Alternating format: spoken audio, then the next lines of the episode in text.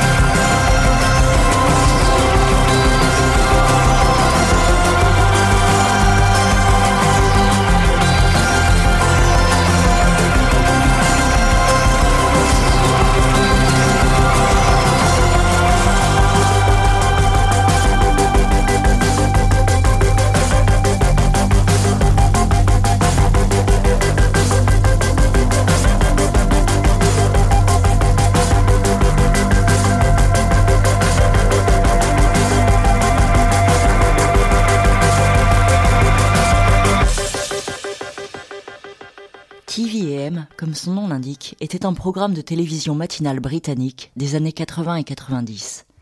Et c'est désormais le nom d'un projet musical, celui de Joe Oxley, qui opère depuis Wigan dans le Greater Manchester, à mi-chemin quand on se dirige vers Liverpool.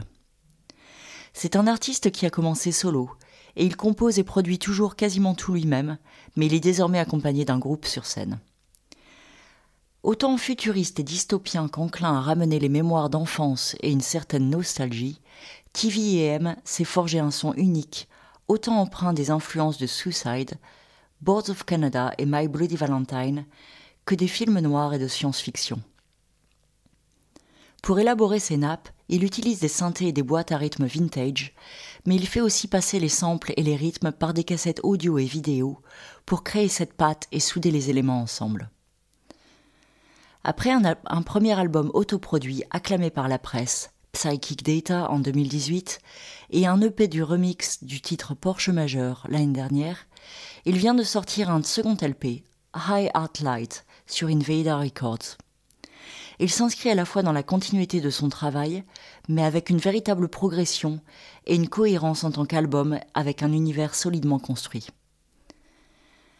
Avec une inclusion forte à propos du titre Porsche majeur dans la bande originale de la série Succession et des premières chroniques à l'étranger, dont l'excellent webzine francophone Sound of Violence, on risque fort d'entendre parler de TVM ces prochains mois. Avant de passer à l'interview, on, écoute un autre single issu de l'album High Art Light qui s'appelle Semantics.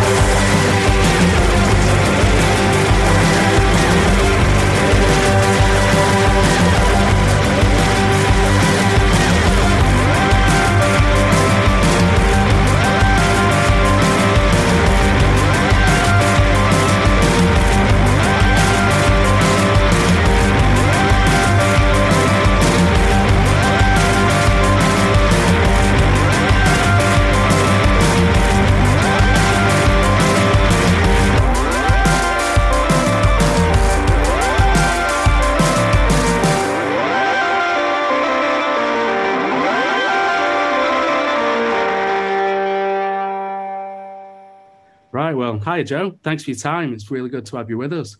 Hey, thanks. Thanks for having me. No worries. So let's get cracking. So you just released your second album, High Art Light. How did you approach the record? Um, does it feel like it follows what you did with the first LP, or or is it more of a shift in style? Would you say?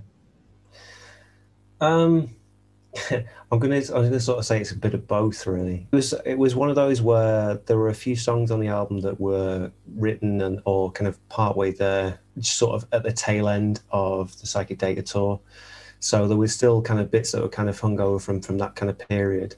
Um, and then obviously, you know, we kind of landed in a, in a, in a longer period of time where it was very easy to write, you know, the pandemic and things like that, where there's kind of uh, more opportunity. And I suppose I suppose it was at that stage that those songs and some of the new ones that came along, they started to gel more and have their own their own feel that was perhaps different in some regards to that first album. So yeah, they kind of shaped from so so some of the I suppose the beginnings of it were kind of like a continuation in some ways of Psychic Data, and then it kind of found its own shape and its own its own mold as it went along.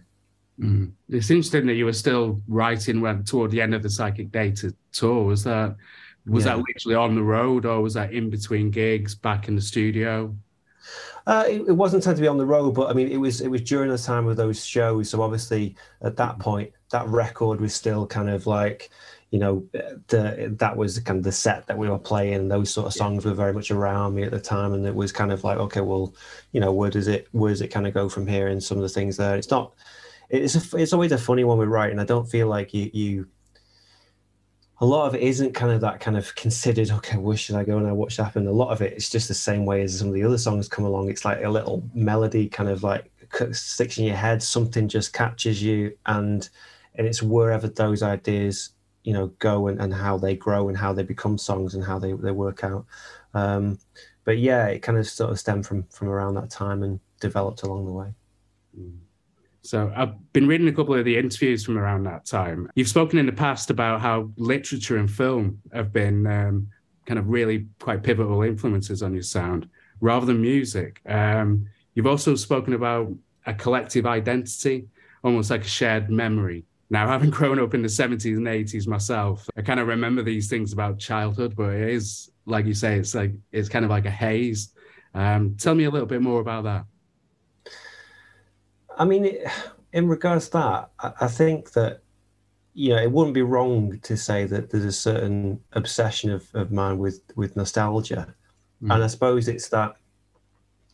It's like you say, it's the haze from kind of childhood. It's it's the haze of sort of half the, like the half remembered. It's like the you can, you can half kind of picture yourself in things that are part real memories and part you know abstractions because of whatever you've been you know watching reading listening to along the way to along your life until then i'm just interested in that kind of the way it, it shapes you and, and sort of the way it draws people together as like a shared nostalgic identity but it's completely misplaced in the sense that it's no one person's actual experience at that time I just find it I find it quite compelling and quite quite interesting on that. And I know that on a personal level, I know that I have those kind of things where I am naturally drawn in that way, and I kind of kind of shift off and and and and you know go down the rabbit hole and that kind of thing. Um,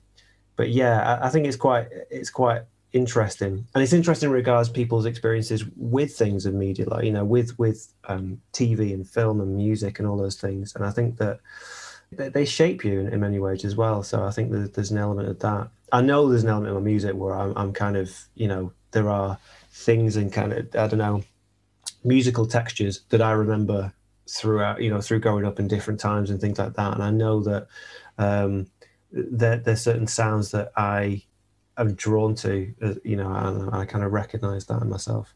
Um, but yeah, and, and I think that's where it comes from in that idea of, you know, that I, I enjoy. I don't know. I, think as far as influences, I, I, I kind of like the idea of what your influences aren't necessarily in the the medium that you, you know, in which you kind of make art or, or music or whatever because I think it's that abstraction that makes it interesting and makes it relevant to yourself. And I think that if it's just a case of like you know being influenced by particular musicians or bands or artists or whatever you know it's it's so one to one that it's difficult to to break out of it just being copying you know what i mean? Or just kind of taking it too, too close to source or things like that. So yeah it's that it's that abstraction that's that's that's the interesting bit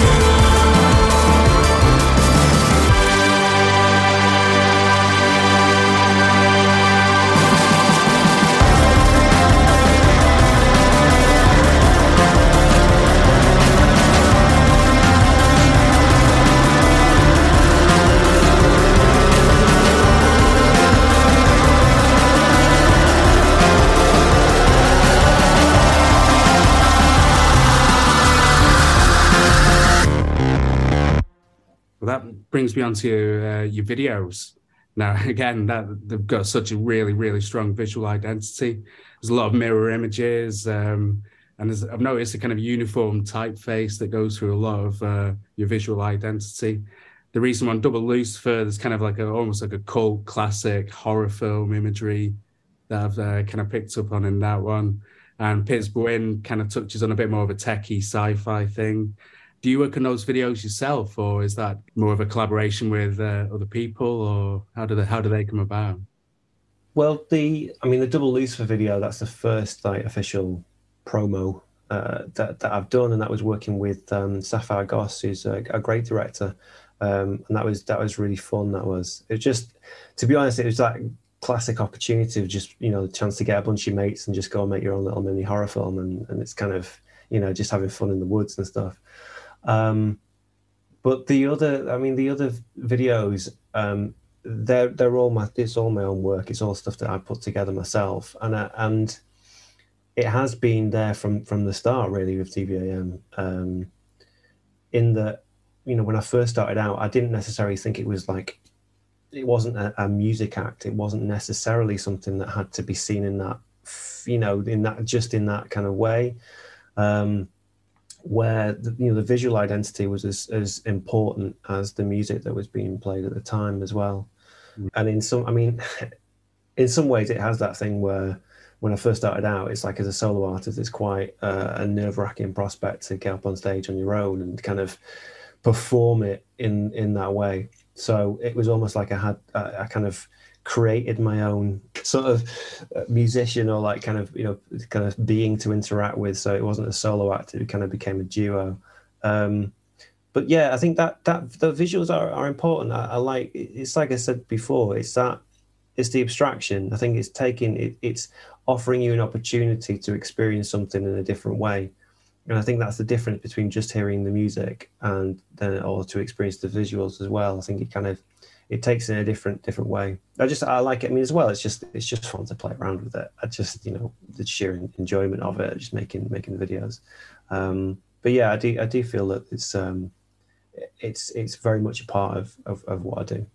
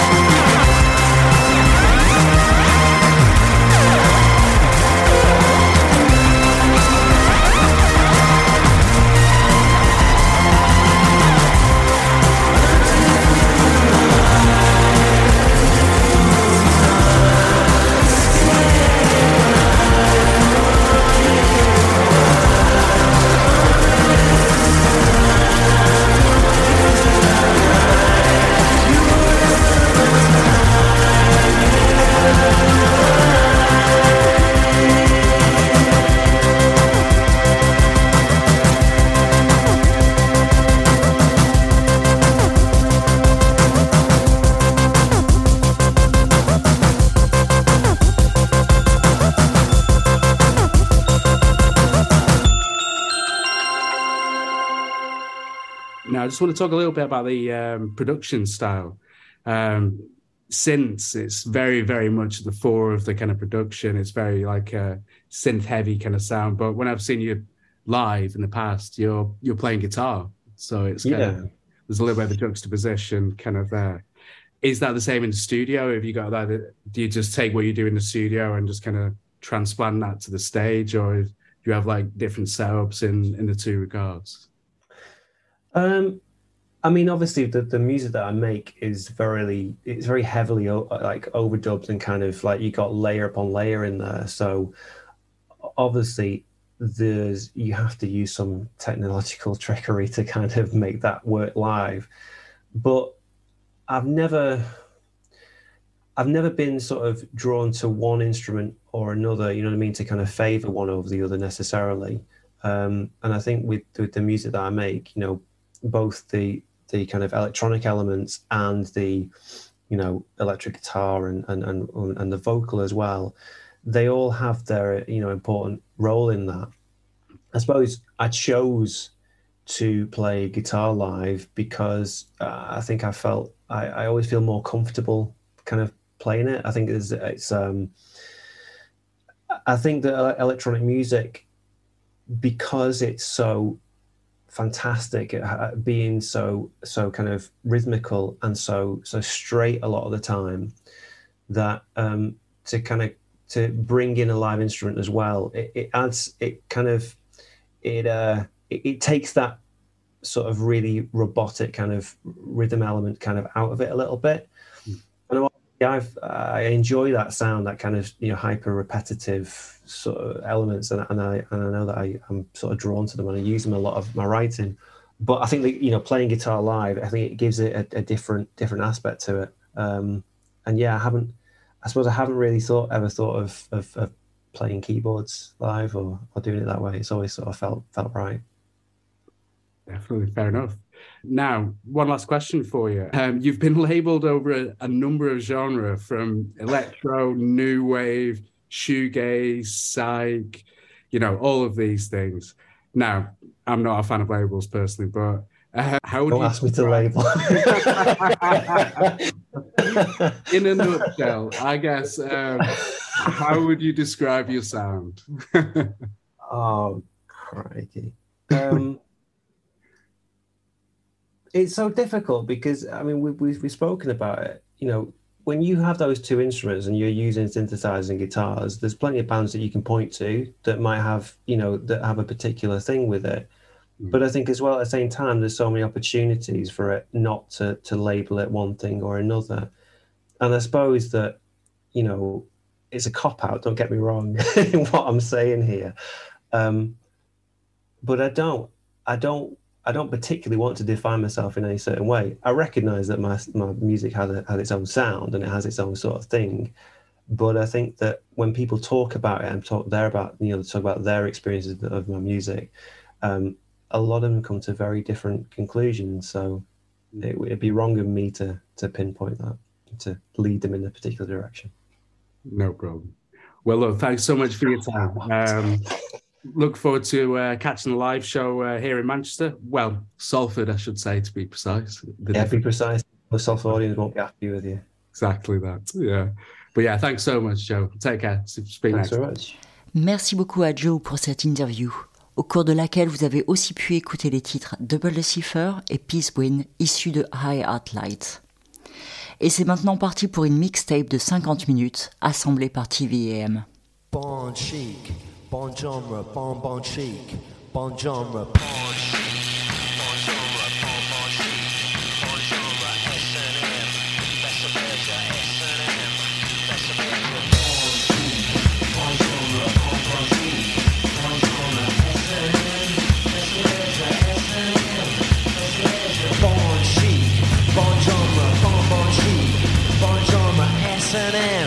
Best of S&M. Bessa Badger, Bon Chic, Bon Genre, Bon Bon Chic, Bon Genre, S&M, Bessa Badger, S&M, Bessa Badger, Bon Chic, Bon Genre, Bon Bon Chic, Bon Genre, S&M, Bessa Badger, S&M, Bon Chic, Bon Genre, Bon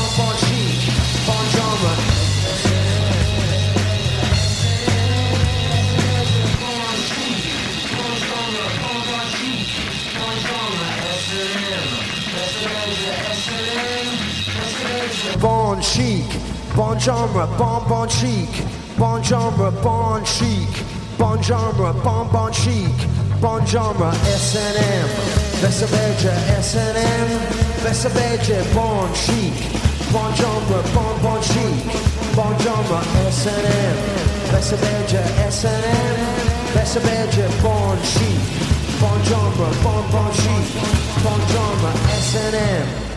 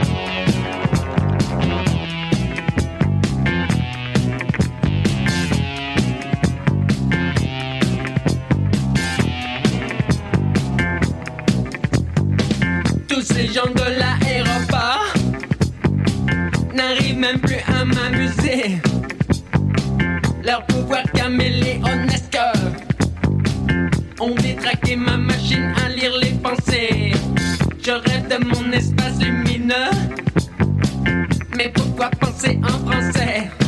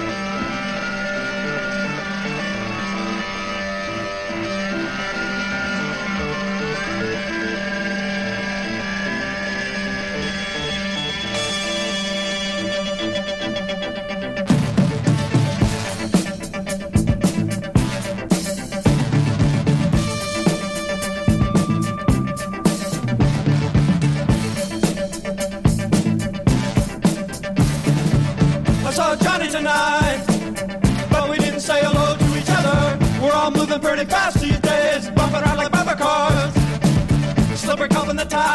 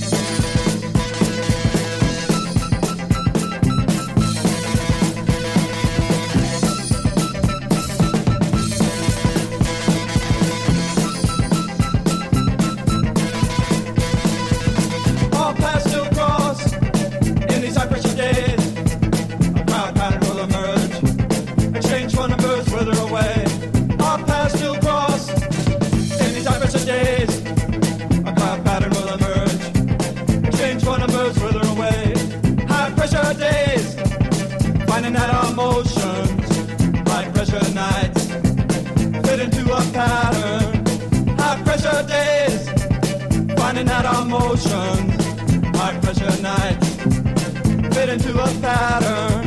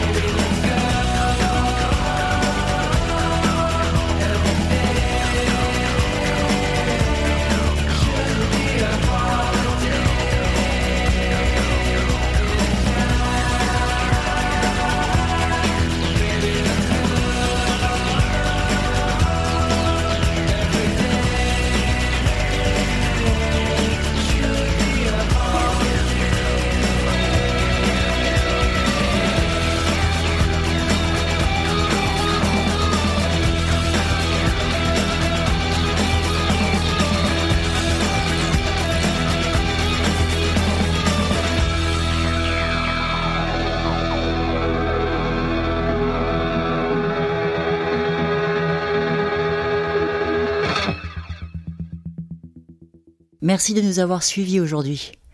On conclut l'émission avec un remix de Porsche Majeur, issu du premier album de TVM, Psychic Data, et le remix est signé par DC Gore avec un featuring de Charlotte Spiral. On se retrouve le mois prochain.